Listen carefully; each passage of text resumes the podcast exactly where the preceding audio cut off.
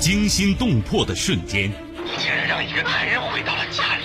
你我错，不错啊！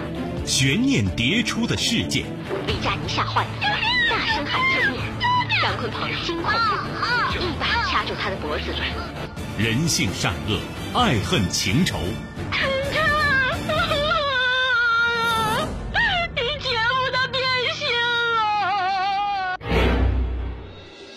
谁是你今生难忘的人？谁没有今生难忘的事？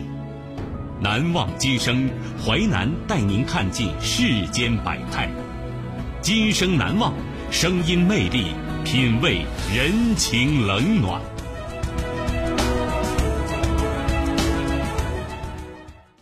欢迎您收听《今生难忘》，我是淮南。世界回顾时间：二零零九年。人物：程雪、刘庆。事件：少女被绑架九十二天。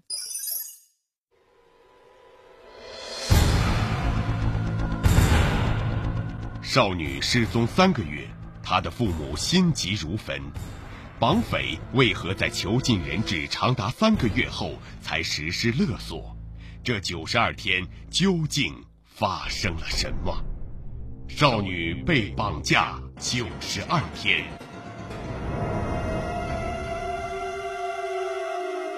女学生失踪之谜。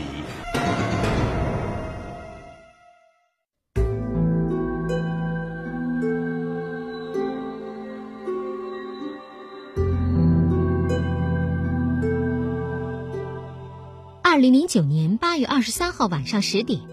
经营一家五金商店的程父迟迟没有等到女儿回来，这让他心里总觉得不踏实。女儿名叫程雪，十九岁，在中专就读，现在正在一家单位实习。您好，程父拨打女儿手机，却提示关机了。他以为女儿可能是有事回学校住了，手机又刚好没电。直到第二天晚上，程雪仍没回来。他再三拨打女儿电话，却一直关机。然而，直到第三天上午，才知道女儿根本没回学校。他又找到女儿同班同学、好朋友李烨询问，李烨也不知道女儿去向。但据他透露，女儿可能是去一个学姐所在的公司实习了。李烨告诉程父，程雪每天晚上都会上网跟他聊天。八月初一天，程雪告诉他。在上网聊天时，有一个陌生女网友 主动将她加为好友。聊天中，女网友问程雪是哪个学校毕业的，程雪如实告诉对方，并说自己还在实习期。没想到非常凑巧，这个女网友和程雪是同一学校的，只是比她早几届，算是她的学姐。此后两人越聊越熟，而学姐在了解程雪基本情况后，告诉她。自己所在的大公司正在招聘实习生，实习期间有一千五百元到一千八百元工资，干得好的话还可以毕业后进公司工作。问他有没有兴趣？这么好的工作又是学姐介绍的，程雪自然欣喜不已。可是女儿去大公司实习也不用关机呀，程父总觉得这有些蹊跷，当天就和妻子到派出所报了案。一个十九岁女孩子失踪，没有别的异常情况。警方做完笔录后，由于达不到立案标准，只能当作一般失踪人员处理。考虑有可能出现别的意外，民警特意给程父做了 DNA 样本。此后两个月里，程雪一直杳无音信。二零零九年十一月十一号，已经绝望的程父突然收到一个陌生号码发来短信，对方说。你女儿在我手上，我是向别人买来的。你想要回女儿，就给这个卡号打四万六千五百块钱。不给钱的话，我就把它卖掉。程父马上向警方报了案，失踪案变成绑架案，警方迅速展开排查，通过高科技手段，很快锁定租住在一个小区的刘庆有重大作案嫌疑。二零零九年十一月二十三号下午三点三十分。便衣民警以居委会工作人员名义前来检查卫生为由，来到刘庆租住处，确认屋内有人后，民警破门而入。此刻刘庆还在睡梦中，面对突然出现的警察，他顿时吓得脸色苍白。办案民警很快发现，失踪三个多月的程雪果然被囚在刘庆租住的一室一厅的厨房内。厨房不足三平方米，窗户被木板封死，整个房间黑黢黢的。灶台上放着一台九英寸小电视。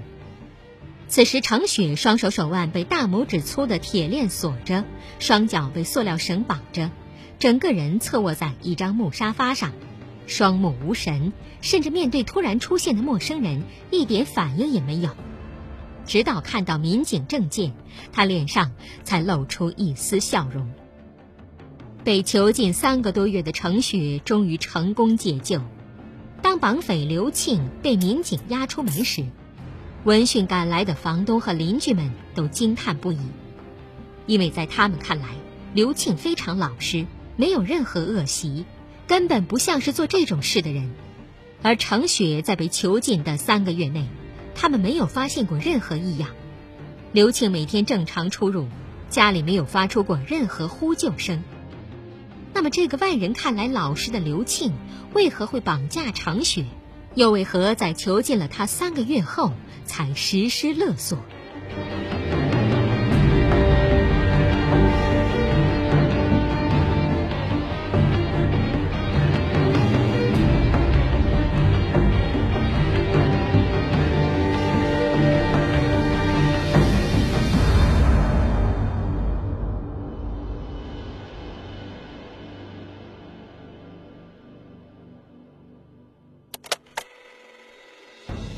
欢迎您继续收听《今生难忘》，淮南带您看尽世间百态，声音魅力，品味人情冷暖。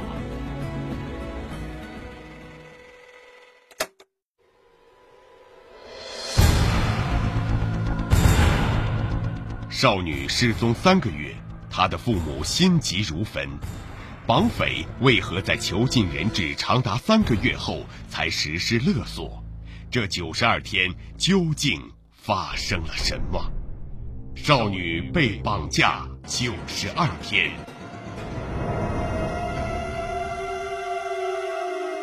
笨拙绑匪，天真羔羊。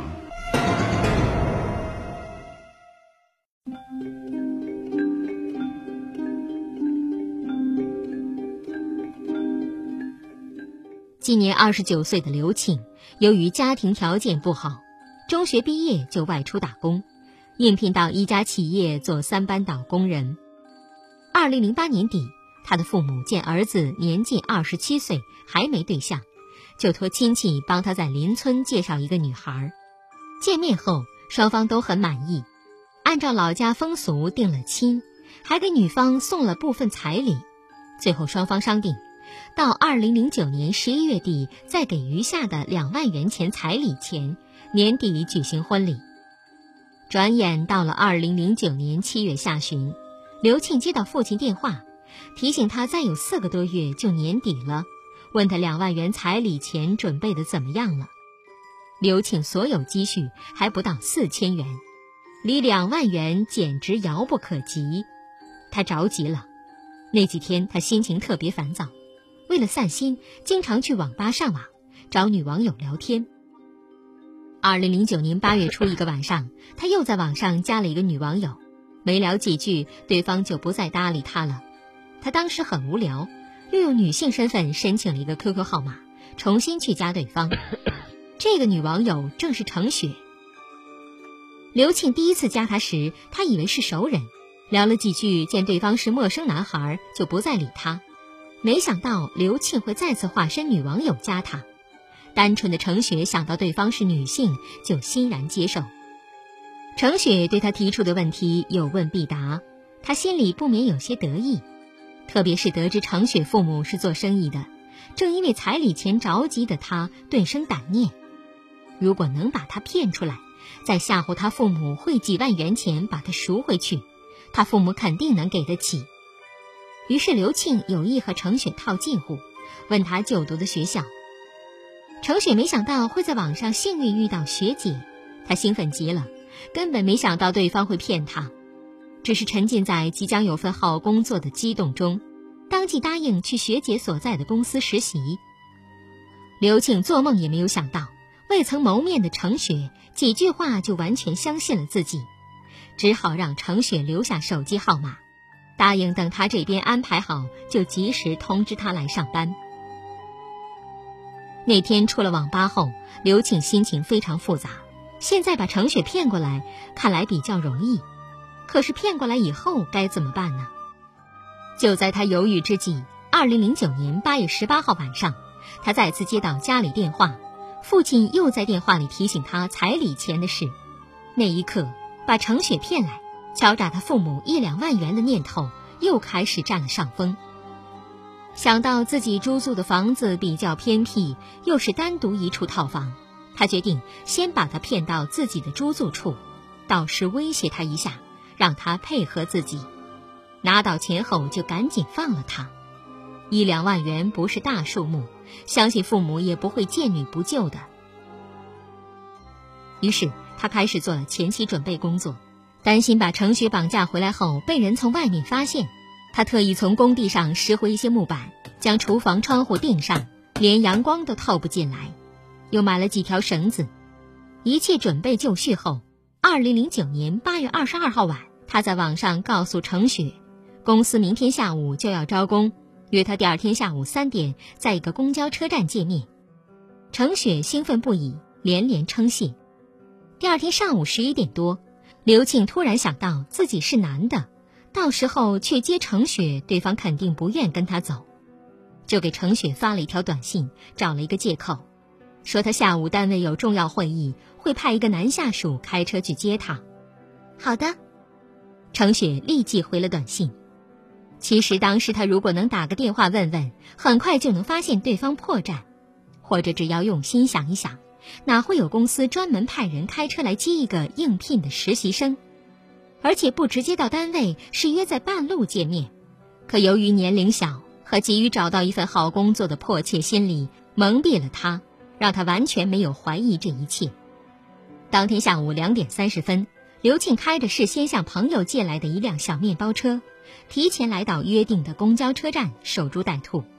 下午三点，程雪果然准时赴约，到了之后就给刘庆打电话。接电话时，刘庆很快确认了程雪。观察五分钟后，发现程雪确实是一个人，他才从面包车的前窗伸出手向程雪招手。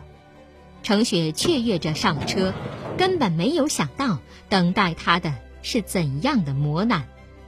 程雪上车后，刘庆开着车绕来绕去，然后到自己租住的房子面前停下。由于他的出租房比较偏僻。而且那个时间，邻居们都没下班，楼道里空无一人。刘庆赶紧打开车门，迅速将程雪拽进二楼自己的出租房内，然后反锁房门。他的动作迅速又突然，程雪一时根本没有反应过来。等他进入那间狭窄黑暗的出租屋后，才回过神来，当即吓得痛哭失声。刘庆随即拿出早已准备好的绳索，威胁说：“你不许哭，不许笑。”否则，否则我就不客气了。看着眼前这个身材高大、凶相毕露的男人，程雪吓傻了。接着，刘庆用绳索把他手脚捆绑起来。见对方这么紧张，刘庆不由生出几分同情。捆绳索时没有怎么用力。直到这时，程雪才恍然大悟：网上热心学姐正是眼前这个凶恶的男人。他不由得后悔莫及。然而，把程雪绑过来，下一步该怎么办？刘庆也是一筹莫展。原本他想的非常简单，把程雪绑回来后，就给他父母发短信，让他们把两万元钱汇给自己。只要拿到钱，他就立刻把程雪放了，自己回家结婚。可真正把程雪绑回出租屋后，他心里竟然升起一种从来没有过的慌张，感觉这事儿根本没有自己想象的那么简单。女孩家人收到短信后会乖乖汇钱吗？他们报案了怎么办？这可是绑架勒索，要是被抓是要坐牢的。一时间，恐惧弥漫在他心头。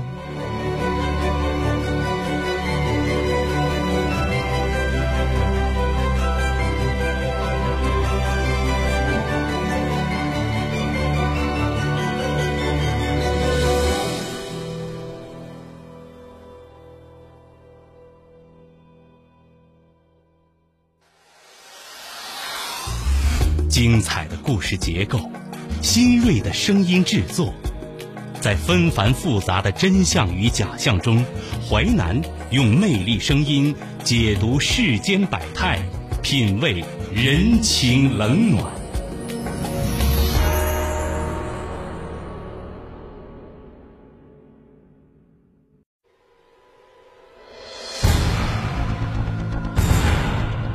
少女失踪三个月。他的父母心急如焚，绑匪为何在囚禁人质长达三个月后才实施勒索？这九十二天究竟发生了什么？少女被绑架九十二天，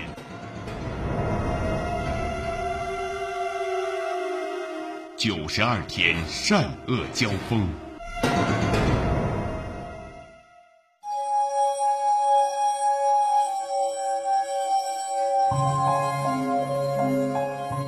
怎样才能既弄到钱，又能避免牢狱之灾呢？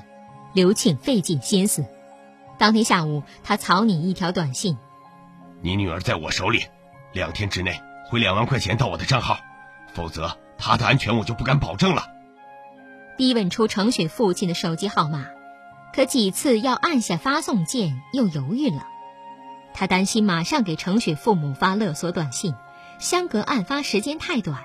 万一程雪给他们讲过应聘之事，他们一报警，目标就很明确，自己可能马上被抓住。也许稍等几天，等程雪父母摸不着头脑时再发短信，留下的线索会少点。当晚，刘庆关了厨房的灯，回到自己房间睡下，程雪却一直难眠。他听到刘庆房间里无声无息后，以为他睡着了，开始寻找机会逃跑。他把被绳子捆住的双手挪到嘴边，一点点用牙齿咬着。因为是塑料绳，刘庆绑得不紧。大约一个小时后，程雪把绳子咬开了。他解开脚上绳子，轻轻打开厨房的门，想逃出去。然而，由于是第一次作案，心里充满恐惧感的刘庆根本无法睡熟。尽管程雪走路很轻，还是被他发现了。他冲上去把他抓回来。刘庆身材壮实，单薄的程雪哪是他的对手？不一会儿，又被撤回厨房，丢在沙发上。正值盛夏，两人本来穿的就很少，拉扯过程中，刘庆碰触到程雪的身体，他不由得出现一种冲动。看着程雪瘫软在沙发上，他扑上去搂住她，想亲程雪。程雪立刻意识到刘庆图谋不轨，她拼命挣扎，用指甲抠着刘庆，声嘶力竭地说：“你要是敢这样对我，我就死给你看！”你别冲动，别冲动，我不动你。程雪的话镇住了刘庆，他担心要是真弄出人命后更难收拾，他强忍冲动，又重新将程雪紧紧捆绑起来。此后，害怕程雪趁他不在时向外界求救，刘庆连班也不敢去上了。每天早上，他捆绑好程雪，用毛巾把她嘴塞住后，匆匆出门买菜或其他的生活用品。不到一个小时，他又赶紧回来守着程雪。八月份闷热无比，程雪没有替换的衣服，身上出汗发出了味道。刘庆于心不忍，特意到夜市帮他买回几套替换的内外衣服。程雪要上厕所，要洗澡，他慢慢帮她解开绳索。只是不让程雪锁门，一直在门外守着她。孤男寡女朝夕相处，刘庆正值年轻气盛，哪能控制住自己的本能？此后，他曾对程雪欲行不轨，但都遭到对方拼死反抗。刘庆担心真的弄出命案来，只能拼命克制住自己，尽量不跟程雪共处一室。为此，他用黑色粗水笔在床头写下。不许强奸四个大字，时刻提醒自己。程雪又有一次想趁刘庆不注意时逃跑，刘庆特意去买了一条铁链，将他双手锁住，又用塑料绳将他双脚捆住。为了让程雪安静下来，刘庆还在他面前摆了一台九英寸的小电视给他看。见刘庆看管的非常严，特别是用铁链锁住他双手后。程雪渐渐陷入绝望，变得逆来顺受起来。就在程雪被绑半个月后，刘庆遇到一个新难题：程雪来了例假，需要卫生巾。作为一个没有结婚甚至没谈过恋爱的男孩，刘庆实在不好意思自己到超市购买卫生巾。想来想去，他只好解开程雪的铁链和绳索，准备趁夜深人静带他到附近的便利店去购买。临行之前，他特意掏出一把水果刀，在程雪眼前晃荡，威胁他说：“我跟你说，你不要跑，更不要吵，你一动我就给你一刀。我告诉你，这个地方很偏僻，就是你跑了也打不到车，我还是能把你追回来。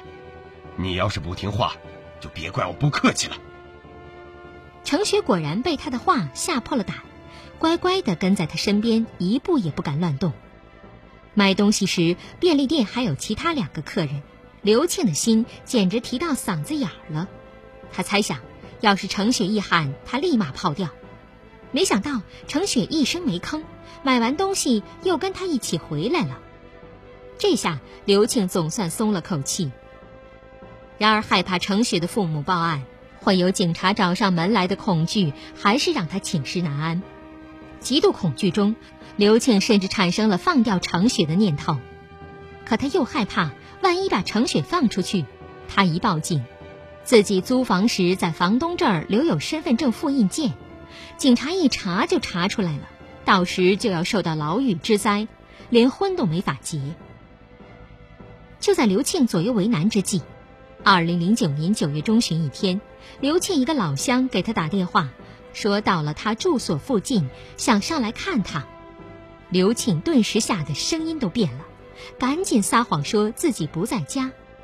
几天后的一个晚上八点，突然又有人来敲门，刘庆吓了一跳，连忙把厨房锁好，把房门开了一条缝查看，原来是房东来收其他房客的房租，顺便提醒他房租快到期了。他担心房东进来发现程雪，刘庆就借口说自己刚好有点事要出去，把房东堵在门口没让进。接着，他赶紧锁上门，陪房东走下楼。短短十几级台阶走下来，刘庆全身衣服都湿透了。此后，担心房东上门收房租，发现自己的秘密，每个月他都提前几天送房租给房东。直到二零零九年十一月十号晚上，刘庆父亲给他挂电话，又提到彩礼钱，刘庆这才紧张起来，想到程雪失踪近三个月了。没有听到警方一点动静，他怀疑程雪父母根本没报警。第二天上午，刘庆抱着侥幸心理，给程雪父亲发去那条勒索短信。之所以把勒索金额定为四万六千五百元，是想用两万元来付给女朋友家彩礼，再用余下的钱买一辆二手小面包，将来从事代驾工作。收到刘庆发来的勒索短信后，程雪父亲当即向警方报了警。二零一零年二月，刘庆被判处有期徒刑三年六个月。做人只有安分守己，才能心里踏实；只有踏踏实实赚钱，日子才会过得幸福。而这三个月被囚禁的痛苦日子。对于急于求职、涉世不深的程雪来说，无疑也是一次深刻的教训。轻信他人，有时会酿成悲剧。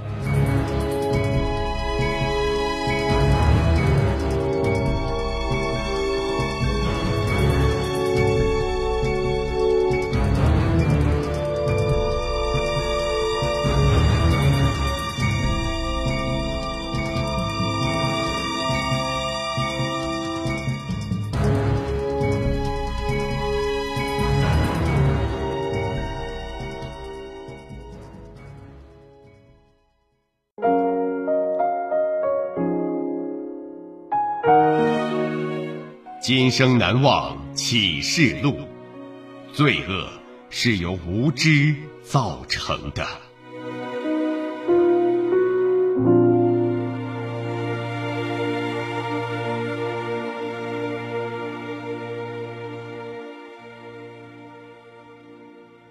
感谢您收听《今生难忘》，本节目编辑主持淮南，下期您将听到。